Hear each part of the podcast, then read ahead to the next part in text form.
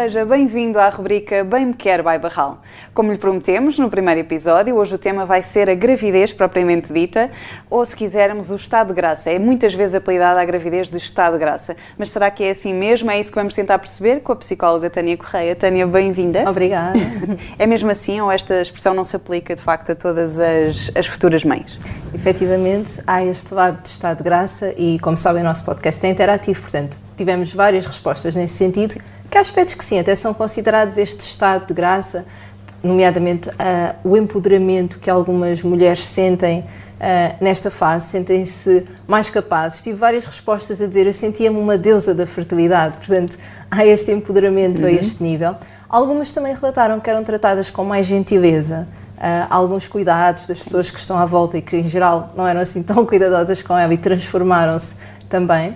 Temos também a parte das alterações hormonais. Algumas são, não são tão favoráveis, já lá vamos, mas as mais favoráveis, por exemplo, na pele, há mulheres que relatam terem ficado com a pele uh, muito mais uniforme, o assim, cabelo mais, também. sim, mais luminosa, o cabelo mais forte, mais denso.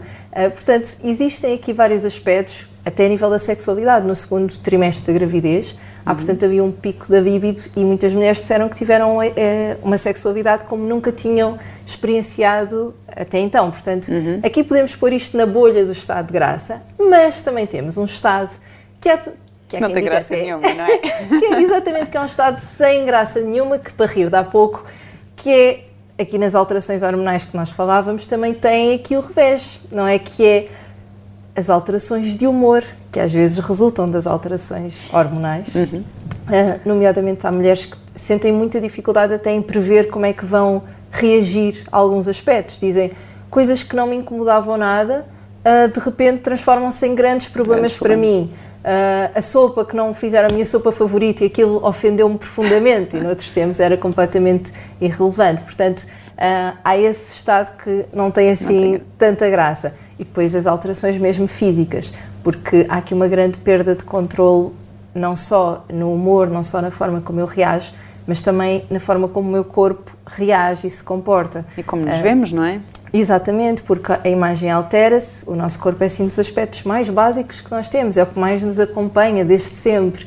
E de repente ele começa aqui, às vezes, a ganhar certas formas, a ganhar certas características que podemos não gostar tanto ou que nunca nos vimos daquela maneira e podemos às vezes sentir até que vamos ao espelho e olhamos para uma pessoa que não nos revemos naquela imagem que ali está. E portanto isto também foi uma das respostas uh, muito frequentes que fomos obtendo uhum. aqui durante a recolha. E até o receio também de não sabermos como é que vamos ficar depois do, de, um, de um primeiro filho, não é? Uhum, sim, de um primeiro, de um segundo. Há sempre esta dúvida de quem é que eu vou ser, mas uhum. isso também a nível psicológico, não é? Esta dúvida sim. sempre, uh, quem é que eu vou ser depois deste, deste processo? fisicamente, sem ser fisicamente, psicologicamente, em quem é que eu me vou, vou tornar. Esta perda de controle, porque uhum. o controle, no fundo, é esta previsibilidade é dos dados que estão mais associados ao nosso bem-estar psicológico. Uhum. Portanto, eu saber mais ou menos com o que contar ajuda-me. A gravidez não, eu não sei com o que contar, aquilo uhum. é uma uhum. novidade a cada, a cada minuto, a cada hora. Nada é previsível. Nada é previsível e a perda de controle pode ser assim algo angustiante até para uhum. algumas pessoas lidarem.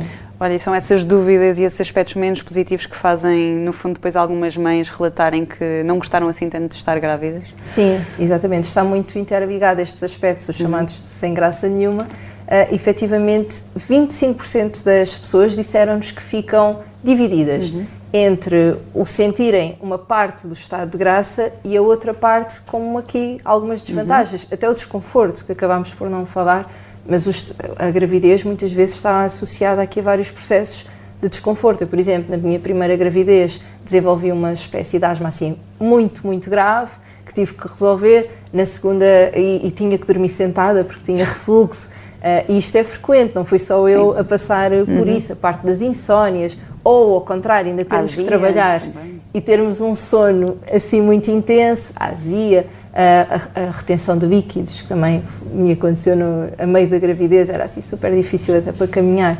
Portanto, este, estes aspectos, há aqui 25% de, de mulheres e de pais também que participaram que nos dizem, sim, alguns aspectos eram fantásticos, mas eu consigo ver também aqui um outro lado.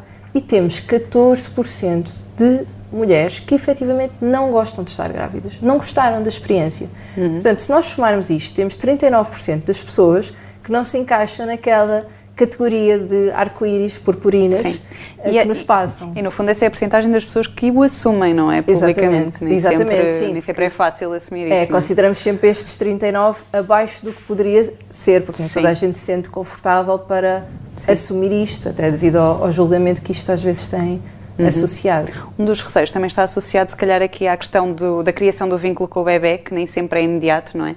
E se calhar no, no, no caso dos pais é um bocadinho mais uh, difícil às vezes criar esse vínculo, não é? Até porque fisicamente uh, não passam pela transformação que a mãe passa, não é? Uhum, sim, efetivamente. E, e deixa-me só dizer, uh, ainda a propósito disto que estávamos a, a falar, eu não gostar de estar grávida é diferente de eu não gostar do, do meu bebê. bebê. ou de não vir a desenvolver um vínculo com ele. Uhum. Cada vez mais os estudos apontam-nos que sim, a vinculação começa na, na gravidez. Uhum. Durante vários anos, o, o que se tentava estudar era a partir do momento que os pais recebiam o bebê no colo, como é que estabeleciam o vínculo. Atualmente, nós sabemos que é mais profundo do que isso.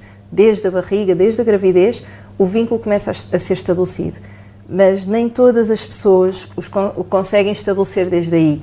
E eu gostava de tranquilizar quem, quem nos está aqui a acompanhar que uh, isso não é sinónimo de não conseguirem depois do nascimento uhum. ou levarem algum tempo até o vínculo começar a ser construído. Mas, claro, como tu dizias, uh, para os homens às vezes pode ser mais complicado por. Um, por não passarem na experiência de forma tão direta, mas eu acho sinceramente que esse não é o fator mais impeditivo de criar o vínculo com o bebê.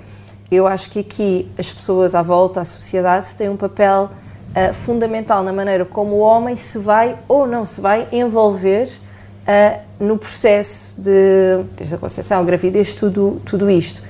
E nós repararmos, eu, eu recordo-me quando, quando engravidei, uh, quer de uma bebê, quer da, da outra, mas falando da experiência mais recente, aqui da minha segunda filhota, quando comunicávamos que íamos ter um bebê, toda a gente me dava os parabéns a mim. E às vezes o meu marido estava sentado até ao meu lado e as pessoas não se dirigiam a ele. Uh, ele dizia muitas vezes, bem, eu, eu fiquei ali completamente invisível. Uhum. A mãe passa a ser o centro das atenções Sim. naquele momento, não é? Que depois passa a ser o bebê, mas... Exatamente, e quando a mãe é este centro, nós uh, subtilmente estamos a passar esta mensagem ao pai de este é ela e o seu bebê, uhum. e tu és um bocadinho o extra nesta situação. Claro que depois de algum tempo, alguns se lembravam e vai dizer ah, parabéns também a ti, mas é este também. Também. É o extra, não Sim. está, não faz parte direta. E temos outro fator, por exemplo, nas consultas, para mim continua a ser gritante, maneira como às vezes um, alguns profissionais gerem um bocado a questão. O pai continua a ser muito visto como o acompanhante uhum. uh, e não parte de temos a, a, grávida, temos o pai. Eles estão juntos nisto. É um acompanhante, como se alguma de nós for fazer uma ecografia abdominal, sem estar grávida, uma simples Sim. ecografia, pode levar alguém, pronto, para, estar, para ter a biolidade. Não, e isto, a gravidez não pode ser uma experiência equivalente a isso. O pai tem que ser visto como fazendo parte. Eu cheguei na minha gravidez a mudar de obstetra porque tinha essa situação. Eu fazia uma pergunta, respondiam-me, entretanto, o meu marido fazia uma pergunta e o profissional respondia para mim, porque aquele era o meu assunto sobre o meu uhum. bebê. E havia esta questão de vamos ver o bebê. Eu ia e ele ter de pedir, é, então também posso ir aí para trás, posso ver o bebê. Muito Uhum. Eu ser o, o, centro e o meu bebê e o pai aqui o, o, extra. E, portanto, como sociedade, podemos aproveitar esta oportunidade para sensibilizar a sociedade para este maior envolvimento que tem que ser feito, para o pai fazer efetivamente parte de todo o processo. Porque mais tarde as pessoas depois, às vezes, uh, ficam um bocadinho Sim. indignadas, incomodadas com a postura de certos pais, de uhum. nem está envolvido, nem faz isto Sim. pelo bebê, quando... O que é que nós fizemos antes para o envolver? É como, que se, mensagem. é como se durante aqueles nove meses apenas a mãe estivesse grávida e o pai só entra no processo quase quando o bebê nasce, não é? Sim. Só nesse momento é que o pai se familiariza com, com a realidade que aí vem, não é? Sim, e depois é cobrado que, este, que tenha o mesmo nível de envolvimento. Exato. De repente, quando nós andamos a passar esta mensagem meio subliminar de não, uhum. tu não fazes parte disto. Mas há aqui também outros fatores que é importante nós uh, aproveitarmos para, para falar. Para algumas pessoas, isto vamos incluir homens e mulheres, é indiferente. A gravidez pode ser muito abstrata. Uhum. Alguns de nós têm necessidade de ter estímulos mais concretos, coisas mais palpáveis, de haver uma interação. E o bebê ao início não nos dá isso. Portanto, ele está aqui, guardado. Um, e algumas pessoas sentem, querem se conectar com o bebê, a própria grávida, o pai, mas sentem que como não há interação, não há um cheiro, não há um toque, uh, falta este aspecto mais concreto e então não há essa ligação assim tão imediata. E nós entendermos um bocadinho aquilo que são as linguagens do amor, que há, uhum. há um autor que se chama Gary Chapman e ele fala-nos aqui de cinco linguagens do amor. Não vamos estar a estender imenso o tema, mas Sim. só para terem uma ideia, por exemplo, para mim, eu uh, dar amor a alguém ou, ou, também receber amor pode ser através do, de afirmações, de uhum. Tu és fantástica nisto, gosto muito de ti por causa disto. Pode ser mais através desta via. Uhum. Para outras pessoas, pode ser através de oferecer prendas. Uhum. Para outras pessoas ainda pode ser passarmos tempo, tempo de qualidade. Tempo é? de qualidade, uhum. exatamente. Cada pessoa tem a sua linguagem do amor. E isso aplica-se também à gravidez. Às vezes Sim. pensamos que não tem nada a ver, mas tem. Há pessoas que a maneira de se conectarem com o bebê não é propriamente mexendo na barriga, falando com ele, é Sim. mais. Há inclusive pais que não se sentem confortáveis nesse, nesse papel de falar com o bebê através da barriga, não é? Porque sentem que estão a mexer numa barriga, apenas. É muito abstrato. Uh, há pais, por exemplo, uh, e até mães, em alguns casos, que a forma de se conectarem com o bebê é através da preparação, uhum. uh, por exemplo, do, do ambiente do quarto, preparar o quarto. quarto. Sim, preparar o enxoval. Eu comprar, por exemplo, preparar a gama da Barral uh, para a mãe, para o bebê, a Baby Protect, ter tudo já preparado e é a maneira que eles sentem de estar conectados com o bebê. Uhum. Para outras pessoas não, como eu digo, é cantar para o bebê, mexer no bebê, na barriga neste caso e sentem-se assim conectadas. É essencial os casais falarem sobre isso, porque muitas vezes eu recebo mensagens e nos acompanhamentos pessoas que dizem que se queixam disto que tu falavas. Não há um toque na barriga, não há uma conversa, não há uma interação, sinto-me a viver esta gravidez sozinha. Quando, na outra ponta da casa, por exemplo, temos o pai a dar tudo a montar o quarto. Sim. Uh, e como não há esta conversa sobre é assim que eu me sinto capaz uhum. de dar amor, é isto que para mim é a transformação do meu sentimento é algo palpável, a outra parte sente-se sozinha uhum. nesse processo. Então, esta conversa aberta de esta é a minha linguagem do amor, esta é a tua linguagem do amor, ok, como é que nós podemos chegar aqui ao meio termo? Às uhum. vezes eu posso, se calhar, ir pela tua via e participar contigo a preparar o quarto, se isso é importante para ti. Noutros momentos, podes tentar, então, pelo menos falar mais comigo sobre a gravidez, ainda que não te sintas tão confortável uhum. a mexer na barriga. Podemos falar um pouco mais sobre o bebê, sobre os planos, torná-lo mais concreto sim. aqui junto de nós. Então, este, este diálogo Esta é partilha, essencial. Sim, sim, sim. Até para não corrermos o risco de fazer comparações com outras pessoas ou até irmos às redes sociais e se calhar sentirmos-nos frustrados, não é? Porque vemos outros exemplos em que a situação uh, é diferente, não é? Sim, sim. Que e pensamos que esse é que é o ideal ou isso é que devia estar a acontecer, sim. não é? E há aqui ainda um outro aspecto também que por vezes não é tão falado, é que o vínculo que nós temos, o vínculo que é esta, o de ligação uhum. entre as figuras de vinculação, geralmente os pais e, e o bebê, criança, um, os padrões de vinculação que nós tivemos com os nossos pais, eles continuam a viver em nós. Uhum. Uh, se eu tive uma relação assim mais afastada uh, dos meus pais, em que, ainda que vivêssemos juntos e partilhássemos a mesa, etc., eu não partilhava aspectos tão pessoais meus, eu não sentia uma ligação tão profunda com os meus pais, isso pode fazer que quando eu sei que vou ter um bebê, eu também sinta à partida esse padrão de vínculo a surgir, a impedir-me de me entregar a um amor que é incondicional. Eu sei que idealmente nós dizemos, não, mas o alto vais ter um amor incondicional tão bom, aproveita. Mas é diferente aquilo que nós queremos receber daquilo que nós estamos prontos para receber. Uhum. E eu posso muito querer receber um amor incondicional, mas ainda assim não eu não estou preparado. preparado, porque eu nunca tive. Então é novidade, é como se o meu sistema entrasse em aberto a dizer isto é muito giro, é muito interessante, mas o que é que se faz com isto? Como é que uhum. se recebe ao certo? Quais são as reações ajustadas para isto? E então, a esse nível, às vezes os nossos padrões de vinculação, eles saltam neste momento. Uhum.